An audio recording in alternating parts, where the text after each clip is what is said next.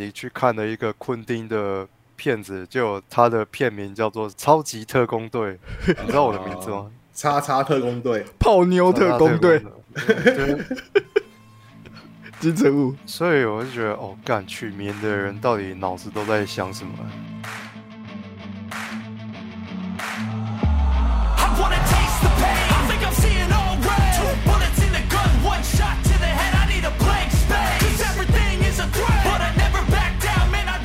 What's up, man？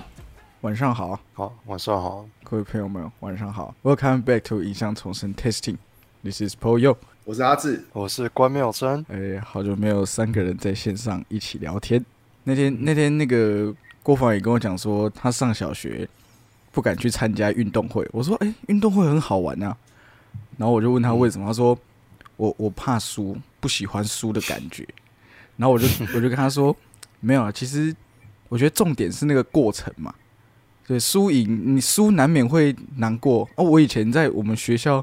我也是一百公尺海放人家三分之一那种啊，去县大会也没有进决赛啊。我但是我虽然很难过，可是我就是觉得这个过程有参加到就好了。哎、你看爸爸看那个很爱看那个打棒球，红色那一队猴子的那个，他们常常在输，哦，我也没有觉得很难过啊。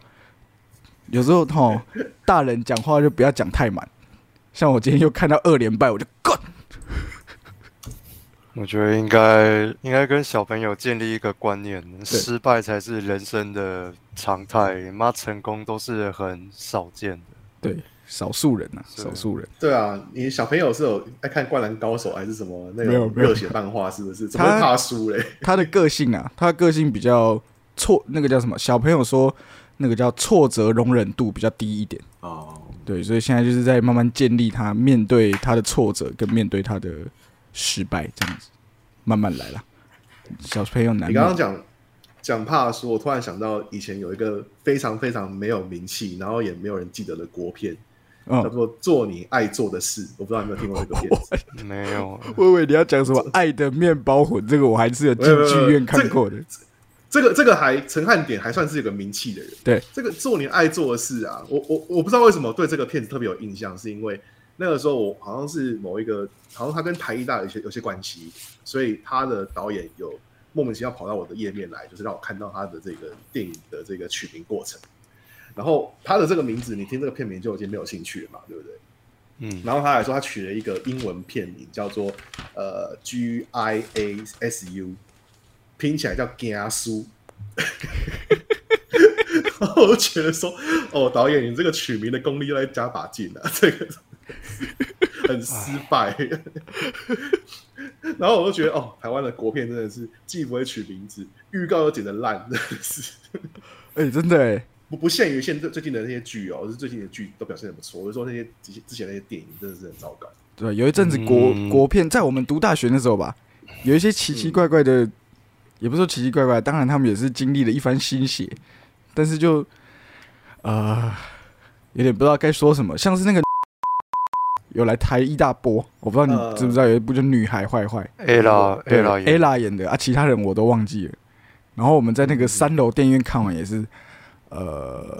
傻眼。哦，还有一部片也是来那个台大表那个演的，叫《想》，哦，我知道是那个李刚监制的，李安的弟弟李刚李刚导演的。对，李刚导演，然后在《想》的前一部，李刚导演什么片子？叫做《条子阿布拉》。我想说，一个导演条子阿布拉这么棒的一个靠片的人，一定可以导出一个很厉害的军事片，就难看的要死，难看到炸裂。直接变成一个迷音呢。教练，我想飞。对对对对，我想说哇，李刚，你可不可以去拍迷音片就好了？你那是你的专长啊，你去拍这种严肃片干什么嘞？对啊，挑着阿布拉这么棒的一个作品，对，我好像有跟我好像在这频道上面讲过一个故事，就当年我去看《攻壳机动队》的时候，然后不是一个人包场嘛？对，二零二零零六年第二季，然后一个人哦没有人，然后就包场，就过了没多久，一对中年夫妻就进来，然后进来之后看了，他们都已经看了十几分钟了，然后我才听到他太太说。这个好像不是超人特工队，然后他们两个就走出去，然后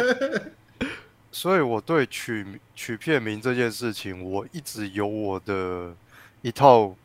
逻辑跟方程式。然后我最近接到的案子，严格说来，它的调性有一点点的严肃，也有动作，也有调查这样子。可是它的片名就很像卡通片，虽然我现在是有一大堆的保密还是什么，对，所以不能怎么讲。譬如说，好像你去看了一个昆汀的片子，就有他的片名叫做什么《超级特工队》，你知道我的名字吗？叉叉特工队，泡妞特工队，对，金城武你知道就，所以我就觉得，哦，干取名的人到底脑子都在想什么？神鬼叉叉，王牌叉叉，国外国外进来的骗子，因为现在大家观众平均的教育水准已经比较高了，所以我们都可以知道他原片名是什么嘛，就是他的英文哦片名啊，对对对或者是他对对对对对对，他讲的某一些台词是讲什么，不用说以前翻译台词还要说什么。他如果提到欧普拉，你要讲说哦，张小燕昨天在电视上面，对，就类似这样的字幕。对对对，就国外进来的片子我们就算了，可是国片在取名上面，很多时候就是我完全是不想看的，嗯嗯嗯嗯，然后我也不知道你在演什么。然后他们的不久前才有一部片叫做我不知道可不可以讲啊，它叫啊，最近的啊，最近的，对，还对还好像还在上映中啊。然后它的首映就是上映的那一天，它选在四月十四号，所以它的 slogan 叫“一起死一死”这样子。然后这么地狱啊！对，然后我们就是我去开另外一个会的时候，我听到这个宣发的事情，然后我听到就说我希望他们票房可以，然后 然后把这个行销找出来，然后我不知道就把它列入黑名单，永远不要再用它。我不知道是 谁出这个点子，自以为有趣吧？他有一句食神的那个，如果是我以前的臭脾气哦，我早就把那个 气话抓出来，丢到广场上鞭尸。嗯，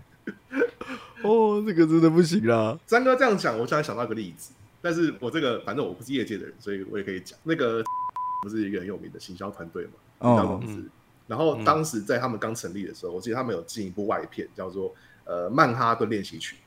哦，是那个嘛，那个万斯的导演拍的对对对，马克鲁法洛夏莱特利跟马克鲁法洛嘛，然后还有那个那个魔力红的主唱，对，亚当。然后无论如何，你这个片子无论如何，你一定是以魔力红的主唱来作为他的噱头啊，因为台湾听魔力红的人很多嘛。但是当时完全没有人上了这个片子之后，完全没有人知道魔力红的主唱有演，是大家进这个片子看的时候才发现，哎，他竟然有演。对啊，我进去才发现的啊，因为我是我是冲着那个导演的上一部片。我也是，我也是，就是那个那个很《曾经爱是唯一》，对，这是他，很好看。我不知道是谁翻的。嘿嘿嘿，曾经，反正反正就是，如果我我真的觉得，如果魔力红的导演，就是魔力红那个主唱，他放在这个海报上面很显眼的位置，然后他的名字打的很大的话，这个票房起码要多一千万。对啊、那部好像也没什么人知道，就是那个导演从爱尔兰去好莱坞拍的第一部片就是这个，对，我连英文都忘记了。出 DVD 还是在电视上播的时候，大家才知道这个片子。对，我是有进戏院看的我有，曾经有怎么讲，行销很失败的点，比如说怎么讲，你你在预告之内就爆雷这件事情，这个一定是一个行销上的一个禁忌吧，我们可以这么说。可是当年在《魔鬼终结者二》出的时候，我想应该是一九九三年，还一九九一，然后当时上的时候，他在预告里面就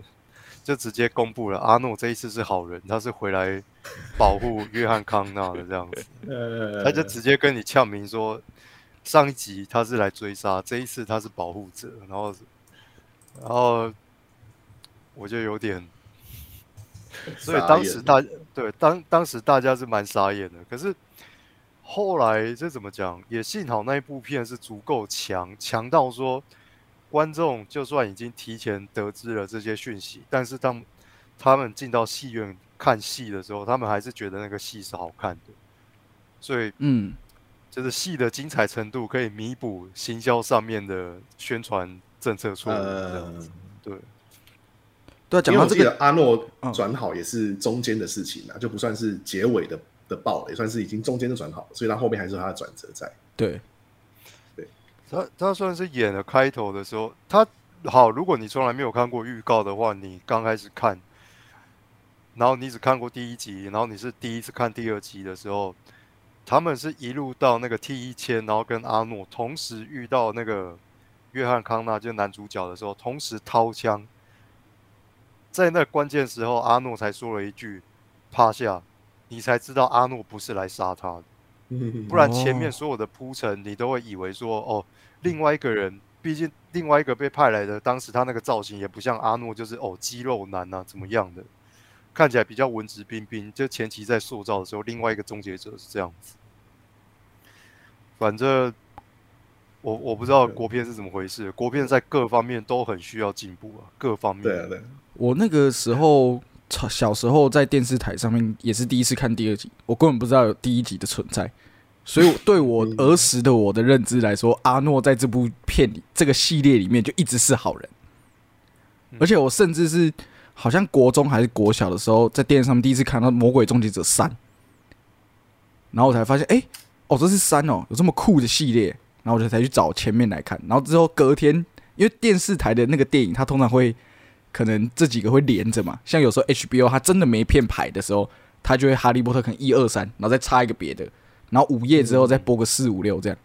然后那个时候《魔鬼终结者》我先看三，然后再看二，所以我的印象中一直以为阿诺他就是一直是好人，甚至到现在我没有看过完整的第一集。就是他他其实第一集很坏哦，对，而且他不是对对对就是呃，有一些评论就说，其实第二集是在整个系列里面最经典的嘛。对啊，其实嗯故事应该到那里结束就算了，后面都不应该诞生的，你知道吗？甚至他蝙蝠侠演约翰康纳，第四集直接变我觉得变成一个黑历史。我觉得第四集其实不错，因为好一二集都是派终结者回到过去要暗杀人类救世主嘛，都是在嗯演过去的事情。但是到了第四集，终于有进入到未来，嗯，就是好少，就是已经是算是青青壮年的约翰康纳，他到底是如何一步一步，你知道爬上救世主。就是人类反抗军的这个领袖的地哎。位，他还不是人类反抗军领袖，他只是在嗯这个过程当中，在他上面还有长官，然后也不信任他怎么样，我就觉得哦，至少我们可以看见一点未来的东西了，而不是一直把时间线拉回现在。所以以至于第三集、第五集、第六集一直都在拉回现在，然后不断的 loop，然后不断的重新那个改写历史这样子，我就觉得哇靠，你这个戏难怪越来越难看。这样，嗯，这不就是跟某一个拿剑决斗的系列有一种异曲同工之妙？就是哎、你先你先拍了《曙光乍现》啊，就是《星际大战》啊，干啊，超怒，先拍了《星际大战》，而且我我也是儿时之后，我也是之后才知道为什么它叫做一二三四五六，就是他一开始先拍了一个曙光乍现嘛，而且那个时候没有这个副标，他只是他不是有很多就是那种粉砖最爱写的故事，么什么呃，awaken 还是什么？对他他最喜欢写的故事嘛，就是乔治卢卡斯拍的《星际大战》，然后大家就觉得哇干，这这这不会红吧？然后他上映那天，他就跟史皮博去夏威夷度假，然后上映那天大卖，大卖之后哇，被片场的高层急电他，说赶快回来拍第二集，然后所以才有那个那叫什么《帝国大反击》啊，帝国大反击，绝地大反攻，对啊所以那个对这个这个词才在我们这一代的流行文化当中一直出现，然后后来就拍了前传，所以他才变成说《曙光乍现》其实是第四集，他前传有一个系列，从威胁潜伏、复制人全面进攻到第三集叫西斯大帝的复仇，这样子。其实其实好像就是有一个说法是，就是就是从《星际大战》开始之后，后面的这种有尝试想要延伸系列 IP 做的人，都会在那个结局留一点点，就是悬念，就是让他可以看完好的话哦再去延伸这样子。对，好像有这个说法，可是怎么讲？就是当时的，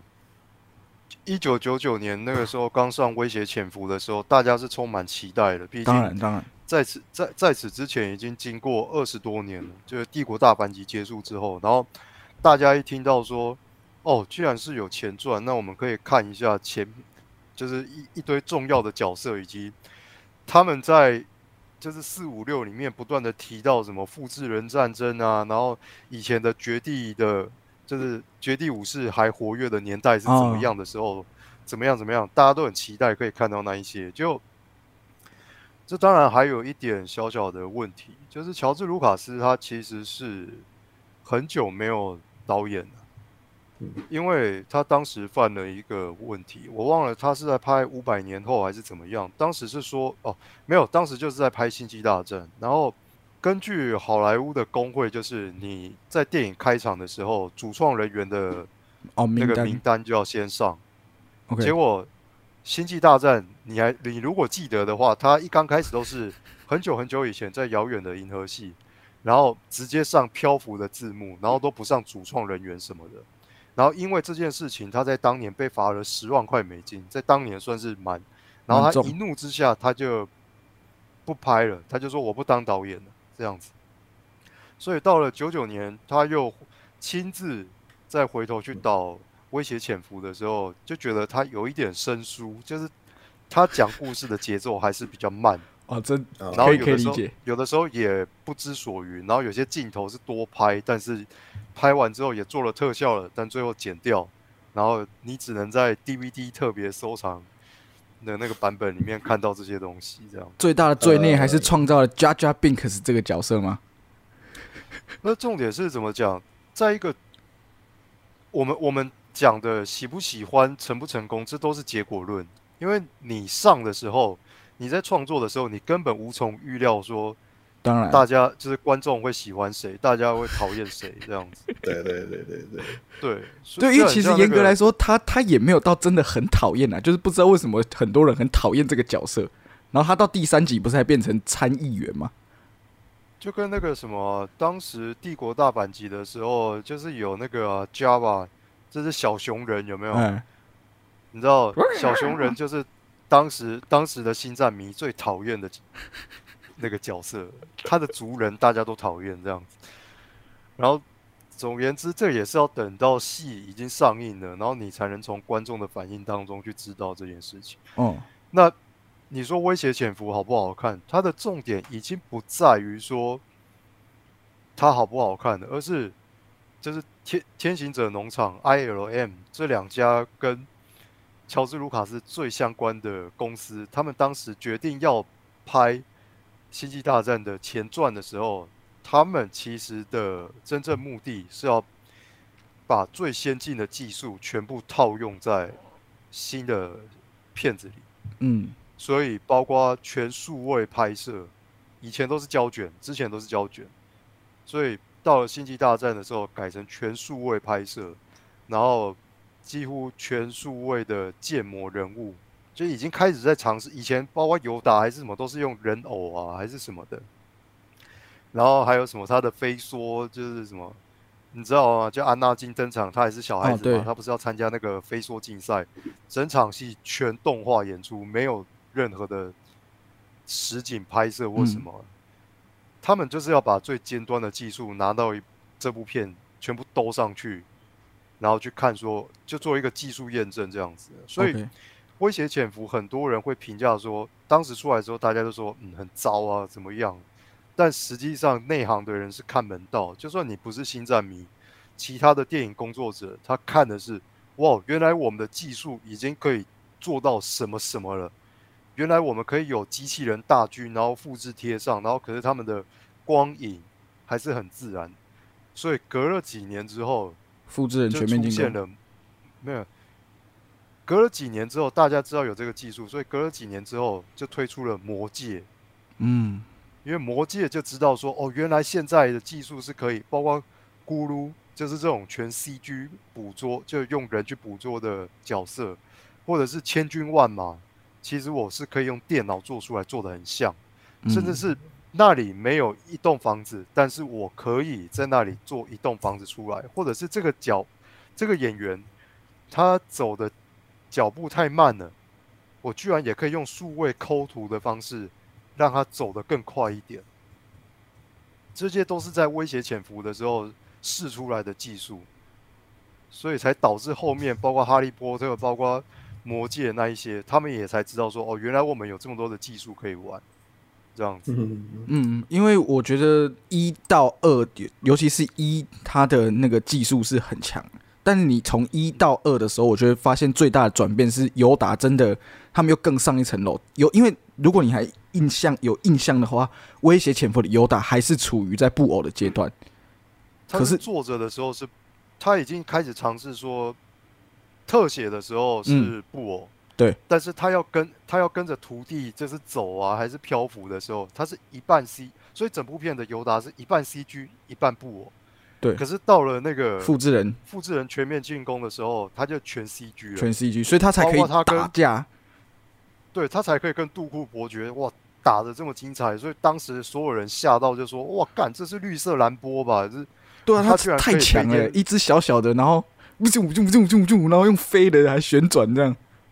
因为在帝在帝国大阪级的时候，就是陆克找到了尤达，然后那个那个时候大家对尤达的印象都以为说他只是一个疯老头，然后喜欢讲倒装倒，装句，然后他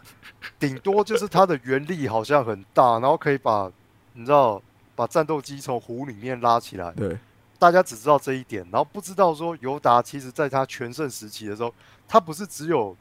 原力很强，他原力是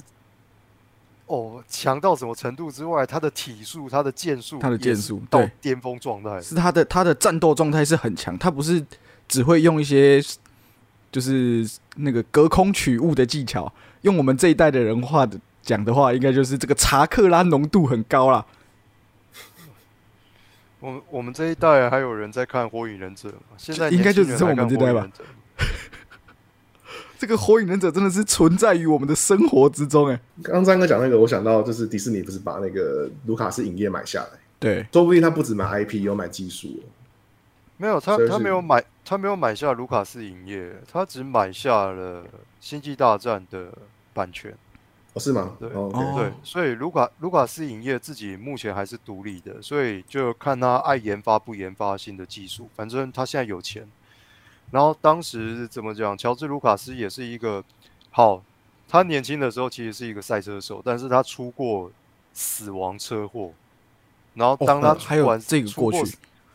对他出过死亡车祸之后，他又到了日本去旅行，所以他就懂了很多东方的东西，然后了解生命的意义，所以他才会加入很多绝地绝地武士，他有什么武士道精神，然后要追求心灵的平静，他就懂这些东西。然后当时他拍《星际大战》的时候，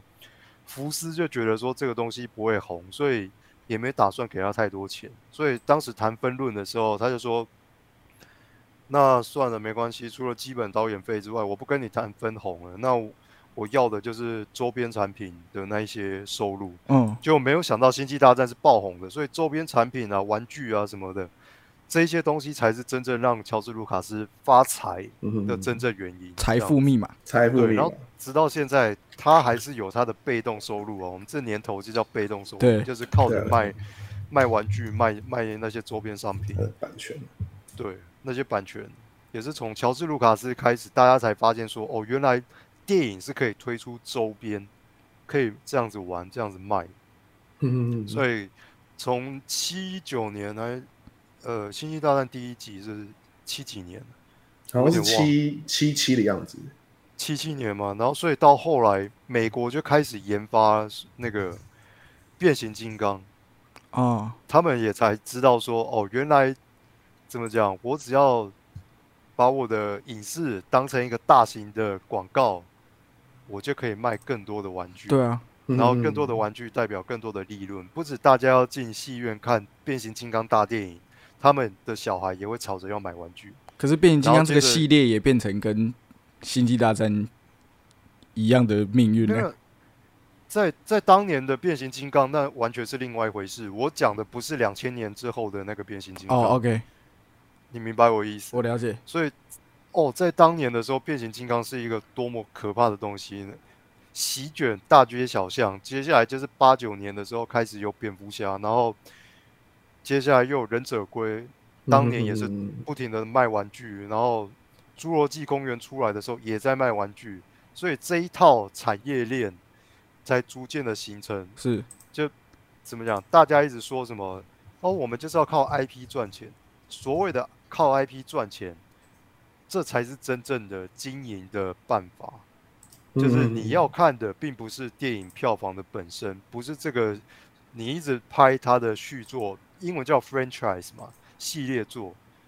这个不是票房，不是你的终极目的，而是它的周边商品。然后同时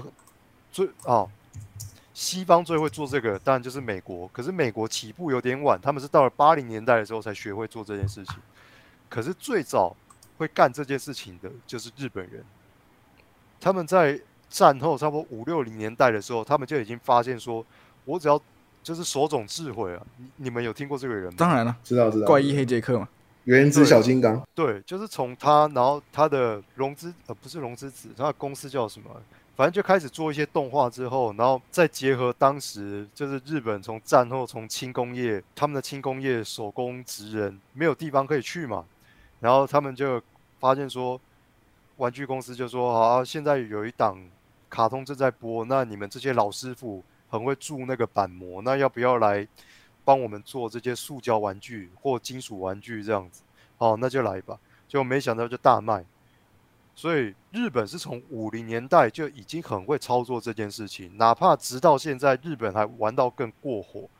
已经不是只有玩具、电玩、漫画、背包还是什么周边商品，他们连动画的，他们连声优都是一个卖点，就是连声优都可以明星化，是一个偶像声优可以嗯，对，要注重它的外形啊可以出可以出演唱会的什么，出写真集，日本日本几乎把这一套玩的是超级完整。嗯那台湾目前的状态呢，还处于原始人的状态，所以还还没有进入任何的文明，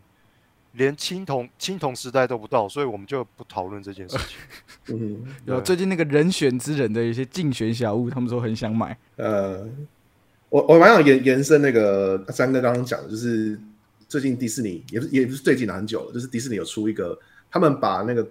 国家地杂志买下来了嘛，他们就有出一系列的这一个纪录片，就是记录那个八零年代流行文化，然后九零年代流行文化，然后每一个十每每个十年都有一个一集这样子。嗯，然后刚刚詹哥讲的，无论星际大战、变形金刚，然后那个时候任天堂什么的，其实都可以在那个纪录片里面看到那个时候的脉络跟到底多流行的一个现况，这样子还蛮推荐听众朋友可以去看看。哎，讲到这个，我我我那天我有一次也跟詹哥说，我之前有在看一个系列，不知道阿志知不知道？Netflix 有一个叫嗯。电影的故事，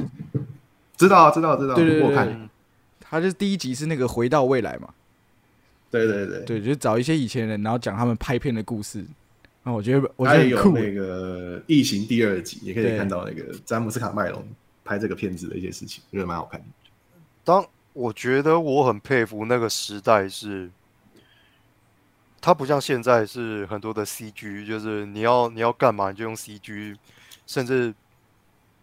你你连路上要有一棵树你也用 CG，然后这个故事发生在纽约，但是你直接在洛杉矶拍，然后用 CG 就把那个背景弄成纽约这样子，什么东西都是 CG，说不定演员吃的汉堡都不是真的，也是 CG。嗯很像夜魔侠，你知道，就是我们看那个吴家玉的时候，夜魔侠不是接了一块从窗户丢进来的那个砖头？对，你还记得这个桥段吗我？记得那个砖头，你知道，刚开始那不是砖头，那是一个热狗。对，真然后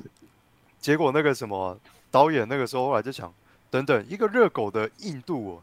应该是不可能砸破窗子的，所以他们才改成砖头。你看，连这么这么小的一个东西，它都可以用 CG。然后 John Wick，、我不知道你们还记不记得 John Wick 在第二集的时候，他有一幕是他们闯到一个古董武器店，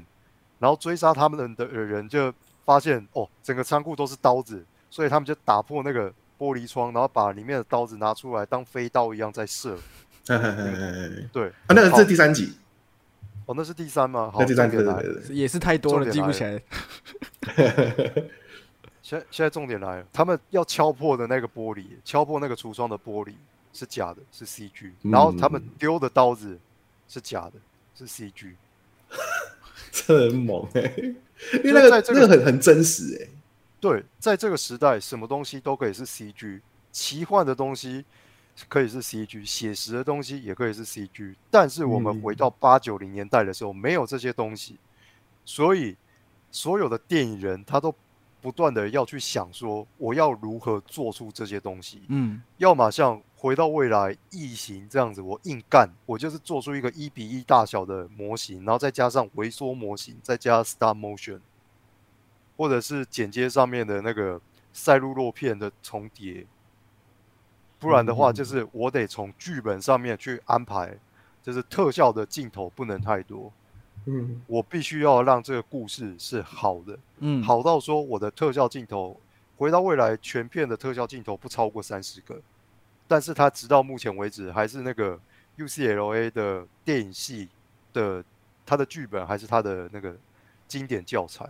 嗯所以八九零年代的人真的很厉害，他们会不断的去想新的东西，可是现在我也不知道是发生什么事情。好，今天晚上我们就到这边先休息一下，谢谢大家，我们下礼拜再见，我是朋友，我是阿志我是关妙珍。阿斯达拉 vista 了，baby。，peace out。呃